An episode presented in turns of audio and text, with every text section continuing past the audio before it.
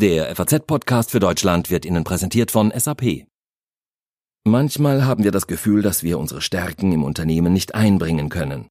Aber brauchen wir nicht alle ein Umfeld, in dem wir uns entfalten können? Jetzt sind Unternehmen in der Lage, gezielter auf die Fähigkeiten und Wünsche ihrer Mitarbeiter einzugehen.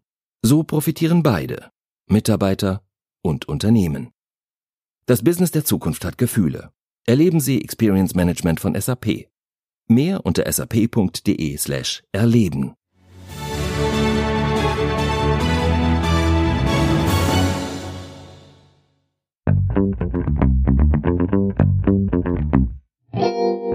Zur Rush Hour geht oft gar nichts mehr in deutschen Städten. Die Straßen sind an ihrer Belastungsgrenze angekommen, denn es sind einfach viel zu viele Autos in den Innenstädten unterwegs. Es braucht also dringend neue, schlaue Verkehrskonzepte. Wo steht Deutschland da? Und welche Ideen sind realistisch? Das ist unser Thema im FAZ-Podcast für Deutschland. Dafür sprechen wir unter anderem mit dem Vorsitzenden des Verkehrsausschusses im Bundestag, Cem Özdemir. Außerdem Thema an diesem Dienstag, den 18. Februar, steht die Tesla Gigafactory in Brandenburg vor dem Aus. Und warum kandidiert Norbert Röttgen völlig überraschend um den CDU-Vorsitz?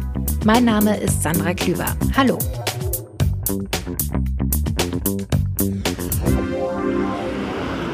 So wie hier in Berlin auf der Friedrichstraße klingt das in fast jeder deutschen Großstadt. Auto an Auto, einfach viel zu viel Verkehr. Ich bin aber nicht für Berliner Staus in die Hauptstadt gekommen, sondern weil hier heute über Lösungen diskutiert wird. Experten aus Politik, Wirtschaft und Verbänden treffen sich zum FAZ Mobilitätsgipfel. Und da geht es zum Beispiel um die Frage, wie der städtische Verkehr der Zukunft aussehen kann. Denn eins ist klar, verstopfte Straßen, die sorgen nicht nur für Staus, sondern auch für ziemlich schlechte Luft. Damit Städte lebenswerter werden, müssen die Autos also irgendwie raus aus der Stadt. Welche attraktiven Alternativen gibt es?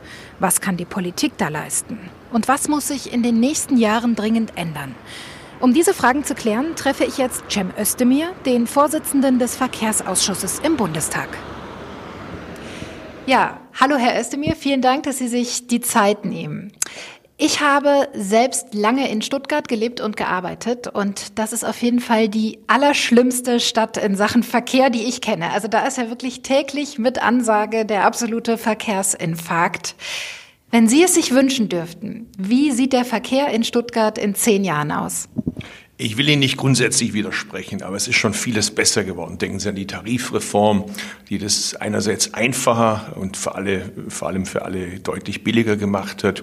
Denken Sie aber auch daran, dass wir den öffentlichen Verkehr in Stuttgart schon einmal kräftig ausgebaut haben, bei den Fahrradwegen mehr gemacht haben.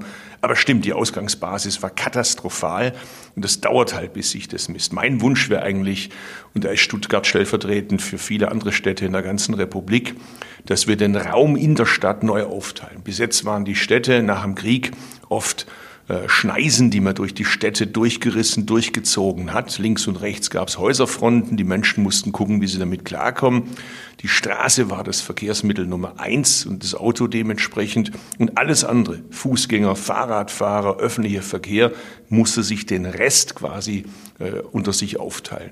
Jetzt haben wir spätestens nach den neuen Mobilitätsteilnehmern, denken Sie an die E-Scooter, gemerkt, da tut sich gerade was. Und das Gute daran ist, wir haben jetzt endlich die Debatte, die wir brauchen. Wie teilen wir den Raum in der Stadt neu auf, sodass alle Verkehrsteilnehmer Bürger, Bürgerinnen erster Klasse werden? Die Alternativen, zum Beispiel auch zum Auto in den Städten, die müssen attraktiv, bezahlbar, flexibel sein. Wie sieht das ganz konkret aus? Naja, ich habe ein Beispiel vorher angesprochen, die Tarifreform. Ich bin persönlich äh, nicht unbedingt ein Anhänger davon, dass man sagt, der ÖPNV soll umsonst sein, weil das so tut, als ob ein, eine Stellschraube, nämlich der Preis, die alles Entscheidende wäre. Das ist natürlich wichtig. Wir sehen das gerade äh, bei der Reform, äh, dass über 50 Kilometer beim Fernverkehr jetzt die Mehrwertsteuer reduziert wurde. Ein alter grüner Punkt, den jetzt der Bundesverkehrsminister übernommen hat. Und prompt gehen die Zahlen hoch. Eine Million zusätzlicher Bahnkunden, das ist ja der Hammer. Aber das ist eben nicht das Einzige und das ist mir ein bisschen zu kurz gesprungen, wenn man nur die Preisseite anschaut. Die ist wichtig, niemand darf daran gehindert werden, umzusteigen wegen des Geldes. Aber mindestens so wichtig ist die Qualitätsverbesserung. Was nützt mir das, wenn die S-Bahn nicht fährt? äh, wenn die S-Bahn ausfällt, wenn sie viel zu spät ist und nicht zu spät zur Arbeit kommt, zum Studium kommen oder sonst wohin kommen. Also ganz entscheidend Qualitätsverbesserung und die Preisgestaltung, die Sicherheit, die Sauberkeit, alles das ist wichtig. Wir haben jetzt halt natürlich das große Problem, das verstehen viele Leute nicht, dass wir die Versäumnisse von Jahrzehnten nachholen müssen, weil der ÖPNV in Deutschland wurde systematisch unterfinanziert. Das gesamte Geld floss in die Straße, ins Auto. Übrigens, heute ist es nicht so ganz anders. Natürlich geht jetzt mehr Geld in den ÖPNV, aber es ist nach wie vor so, das Prinzip im Bundesverkehrsministerium heißt, Straße finanziert Straße, Schiene finanziert Schiene. Wenn wir wirklich eine Verkehrswende wollen, muss das Prinzip künftig sein, Verkehr finanziert Verkehrswende. Dann haben wir auch das entsprechende Geld, das wir brauchen, damit die Kommunen da richtig den Turbogang einlegen können. Das heißt, die Politik hat das in den letzten Jahren auch so ein bisschen verpennt, weil zu viel Verkehr in den Städten sorgt ja nicht nur für Staus und Ärgernisse bei den Leuten, sondern auch für jede Menge schlechte Luft. Mussten jetzt erst die Fahrverbote in den Städten kommen, dass da jetzt richtig was in Gang kommt? Also verpennt trifft sicherlich, wenn ich jetzt Verschwörungstheoretiker werde, würde ich sagen, so viel Unfähigkeit kann man gar nicht eigentlich durch Verpennen erzeugen. Also wahrscheinlich schon offensichtlich auch eine bewusste Missachtung, einfach eine eine Geringschätzung von den Leuten, die eben andere Verkehrsmittel wollen, entweder weil sie sich das Auto nicht leisten können oder weil sie eben ganz bewusst Fahrrad fahren wollen, weil sie öffentlichen Verkehr benutzen wollen, äh, am Start gewesen zu sein. Anders ist es eigentlich rational nicht zu erklären, dass Deutschland das eines der besten Bahnnetze der Welt haben und dass uns viele beneidet haben. Nur eine Zahl, ich will sie nicht mit Zahlen langweiligen, langweilen, von 94, also seit der Bahnreform bis heute, haben wir 5400 Kilometer bei der Bahn stillgelegt. Das ist auch eine Antwort auf das Thema Stadt-Land. Weil die Städte leiden ja auch darunter, dass die Leute, die vom Land in die Städte reinfahren, die Pendler, weil sie dort eben auf die Schule gehen oder äh, studieren oder arbeiten oder irgendwie Spaß haben wollen, oft aufs Auto angewiesen sind. Also das ist schon auch eine bewusste politische Entscheidung gewesen, dass man den ländlichen Raum vernachlässigt hat. Oft ist es eben so, dass äh, der Schulbus der einzige Bus ist, der fährt. Also wie soll ich denn in die Stadt reinfahren anders? Also da ist schon, glaube ich, äh, ganz grundsätzliches Umdenken notwendig. Und äh, ansonsten ist es natürlich so, natürlich geht es auch um die Lebensqualität. Die Umwelt ist eine Frage, aber es geht doch auch darum, ich will doch nicht ständig Blechlawinen vor meiner Nase haben. Das gilt ja auch für die, die in den Autos drin sind. Wie viel Lebenszeit geht mir verloren, die ich im Stau verbringe, die ich produktiver, sinnvoller äh, verwenden könnte. Jetzt weiß ich, Stuttgart ist ein bisschen ins Gerede gekommen mit dem Neckartor. Äh, ich meine, wer schon mal in China war, der wird das Neckartor fast schon als Luftkurort wahrnehmen äh, im Vergleich zu äh, Beijing und anderen Städten. Aber das reicht uns natürlich nicht. Wir wollen da aus Negativschlagzeilen rauskommen, machen wir auch einiges dafür. Also eine Möglichkeit ist natürlich der äh, umfassende Ausbau des öffentlichen Nahverkehrs in den Städten. Aber wie kann sowas finanziert werden? Da tut sich jetzt Gott sei Dank was. Gemeindeverkehrsfinanzierungsgesetz, also da fließt jetzt deutlich mehr Geld. Aber ich sage nochmals, bis das die Leute merken, wird es eine Weile brauchen. Denken Sie an die ganzen Baustellen, die wir da haben. Es ist ja eigentlich auch eine gute Nachricht, weil das heißt ja, es passiert endlich was. Und bis wann können wir da mit deutlichen Verbesserungen in großen Städten rechnen? Das wird eine Weile brauchen, bis es so ist, dass wir tatsächlich äh, Schweizer Verhältnisse in Deutschland haben oder niederländische oder dänische Verhältnisse, aber es ist auf einem guten Weg. Es läuft langsam was. Vor Ort übrigens wesentlich unbürokratischer und un, äh, wie sagt man dazu, weniger parteipolitisch, wie es vielleicht auf der nationalen Ebene ist oder auf der Landesebene ist.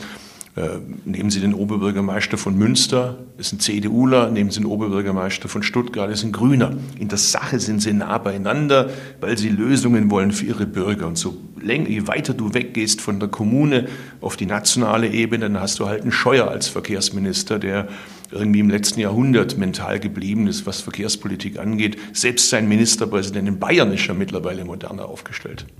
Ja, äh, zu dem Thema vielleicht ganz passend abschließend meine letzte Frage. Gestern wurde ja bekannt, dass das Verkehrsministerium überlegt, den Transrapid wieder aus der Schublade zu zaubern und äh, diese Magnetschwebebahnen im Nahverkehr jetzt zu testen. Was halten Sie denn davon? Also als ich die Nachricht erst gelesen habe, nur den ersten Satz, habe ich, äh, man ertappt sie ja manchmal dabei, dass man so im Kopf schon die Sätze vervollständigt. Dann habe ich gedacht, Wetten in Bayern?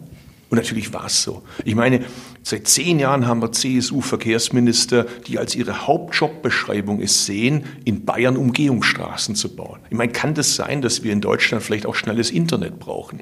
Kann das sein, dass das Glasfaser längst erfunden ist? Kann es sein, dass die elektrifizierte Eisenbahn äh, längst erfunden ist und übrigens auch legal? Also man muss nicht mit der Diesellok fahren. Man braucht keine Kupferkabel heutzutage mehr. Insofern freut es mich, wenn die CSU den technischen Fortschritt erkennt für sich und weiß, dass das vielleicht für eine Industrienation nicht so ganz schlecht ist. Transrapid, das ist ja jetzt eine sehr abgespeckte Form zu dem, was früher mal vorgesehen war, vom Umfang her, von der Geschwindigkeit her.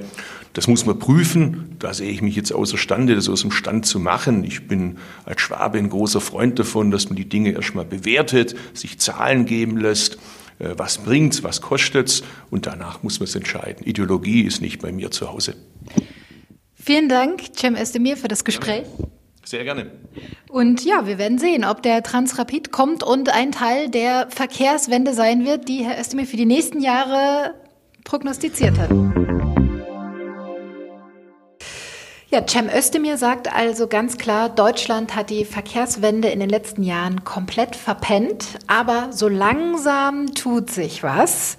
Und die großen Städte, die wachsen in Deutschland immer weiter und auch die Ansprüche an Fortbewegungsmittel in Ballungsräumen wachsen und verändern sich. So wie hier sieht es fast überall auf der Welt, in den großen Städten und Metropolen aus. Doch in anderen Ländern, da gibt es zum Teil sehr spannende und innovative Mobilitätskonzepte, um dem entgegenzuwirken.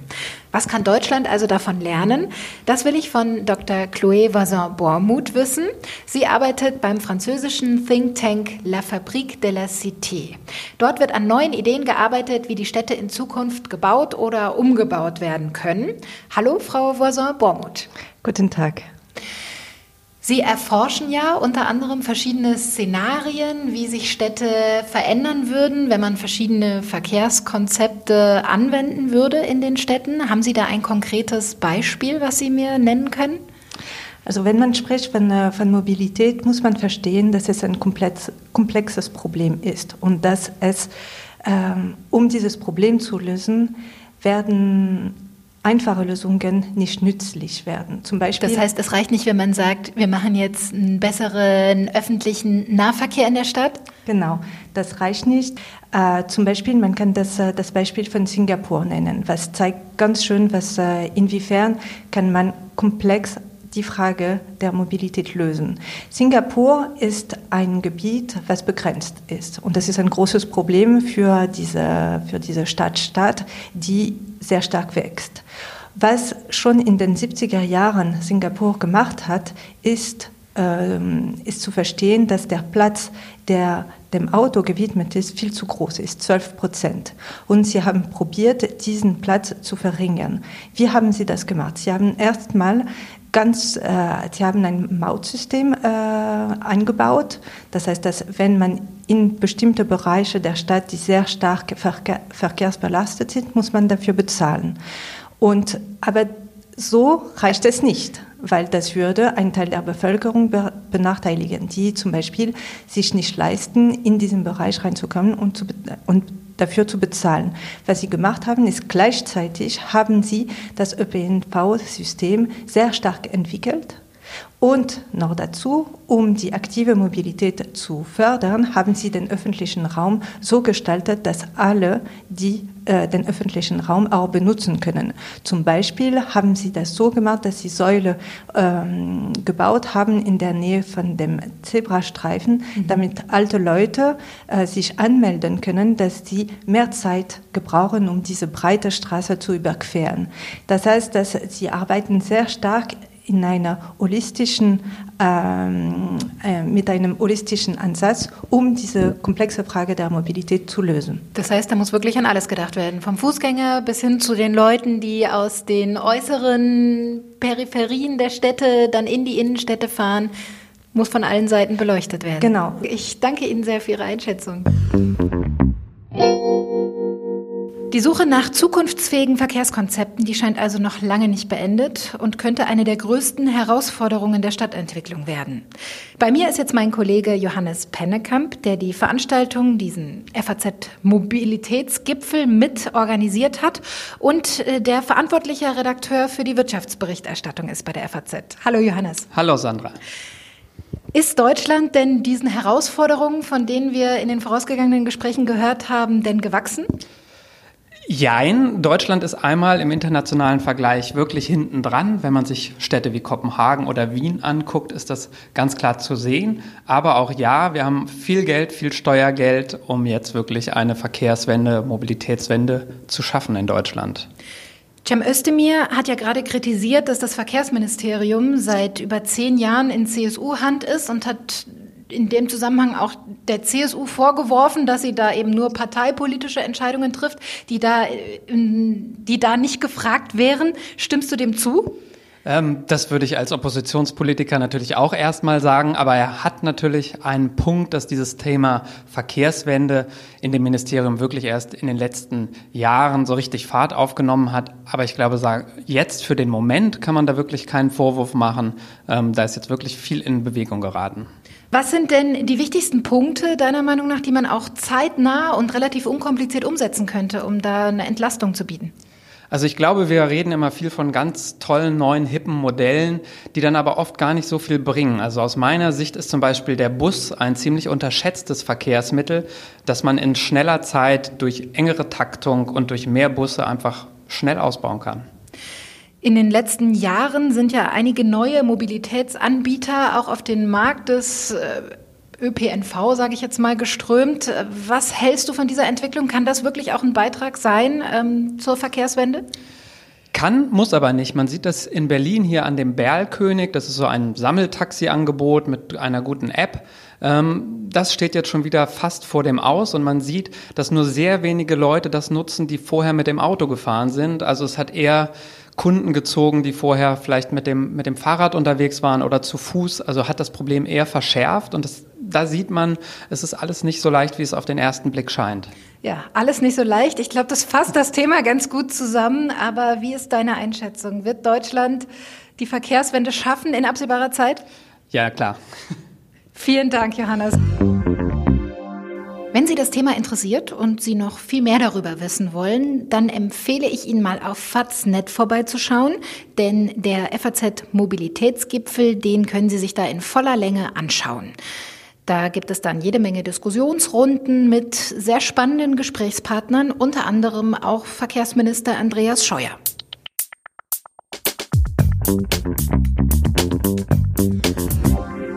Ein Waldstück an der A10 in Grünheide südöstlich von Berlin wird gerade zum Politikum. Ab Sommer 2021 soll hier eigentlich eine Gigafactory des E-Auto-Herstellers Tesla 500.000 E-Autos pro Jahr bauen.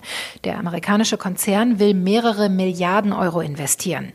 Dafür muss erstmal der Wald weg und das kann Umweltschützern natürlich nicht gefallen. Tesla hatte letzte Woche mit einer Sondergenehmigung schon angefangen, Bäume zu fällen.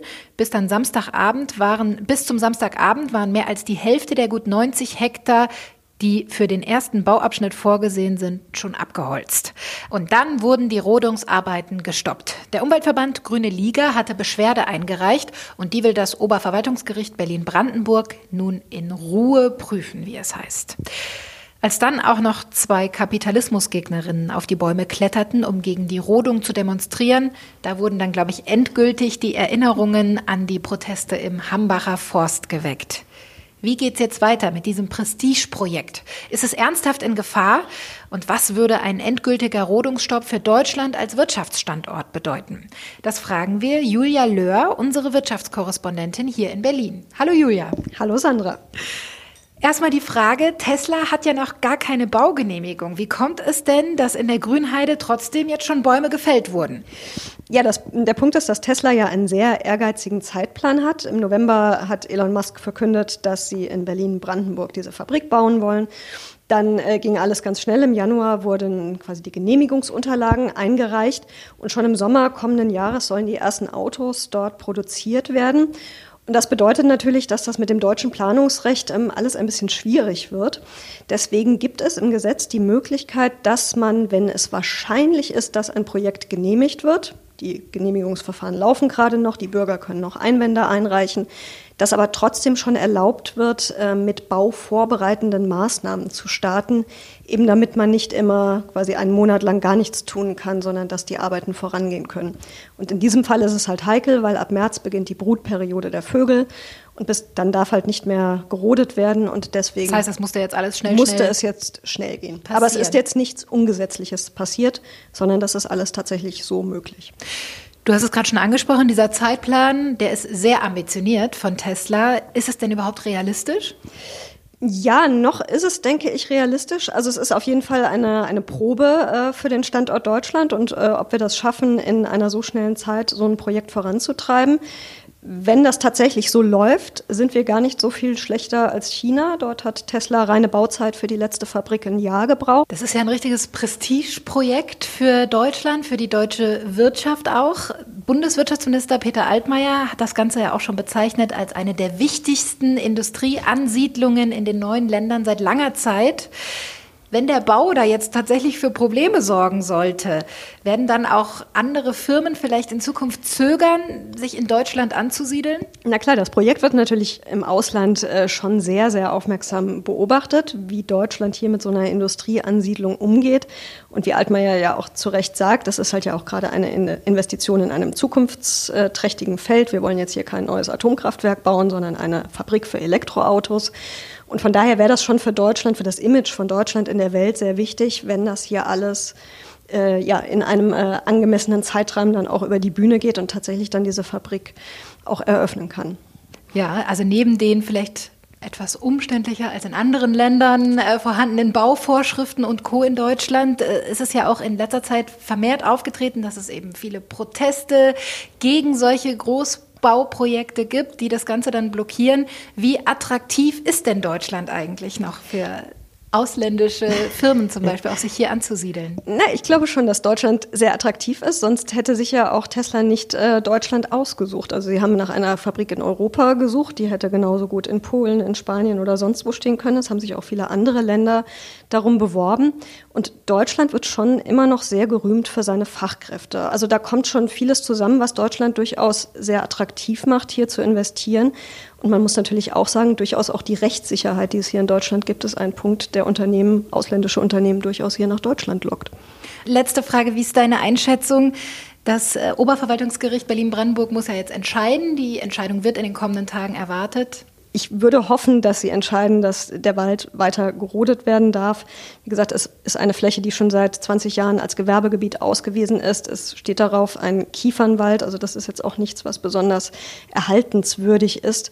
Und äh, ich glaube, es wäre tatsächlich ähm, fatal, wenn es da jetzt dann einen halbjährigen Baustopp geben soll oder Rodungsstopp geben sollte, weil man dann erst die Brutzeit der Vögel abwarten muss. Das wäre kein gutes Signal und ich fände es auch nicht wirklich gerechtfertigt, aber am Ende die Richter werden das entscheiden und wir lassen uns überraschen. Sagt Julia Löhr, unsere Wirtschaftskorrespondentin in Berlin. Vielen Dank.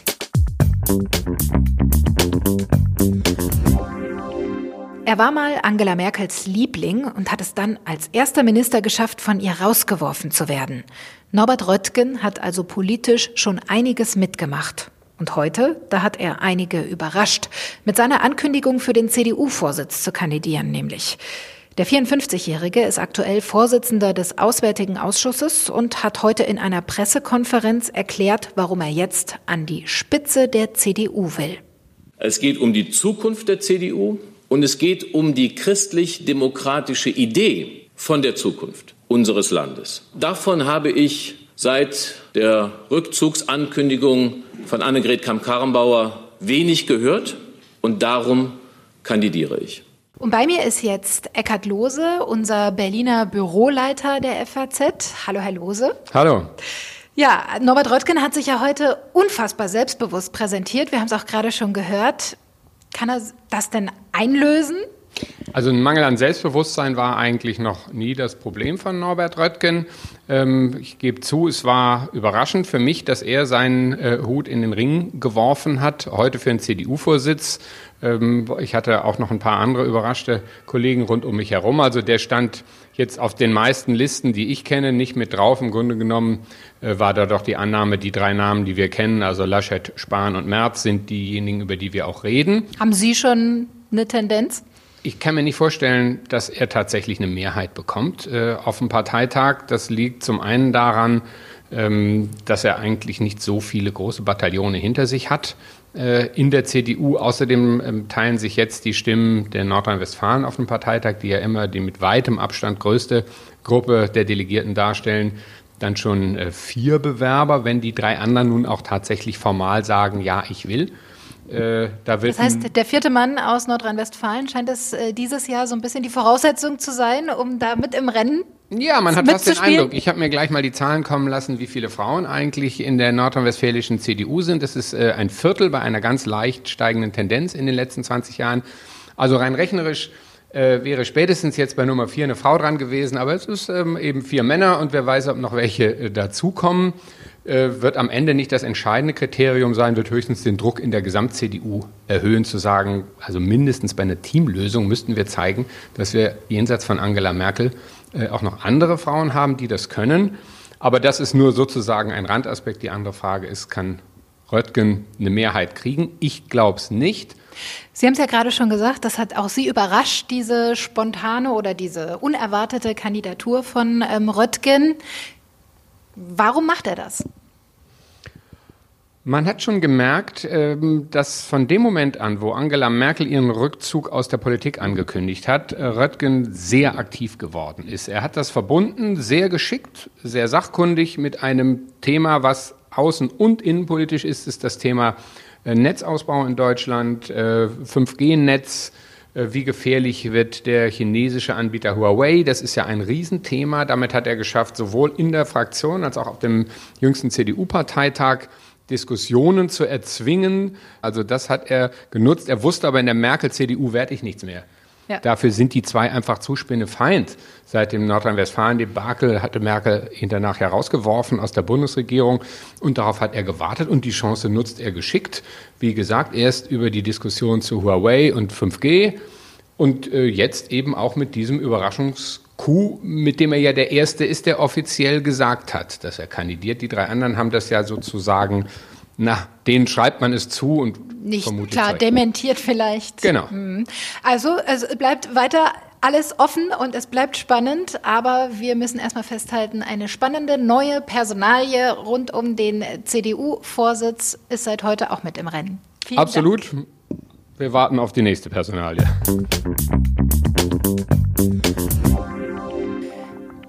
Und jetzt alles, was heute sonst noch wichtig ist.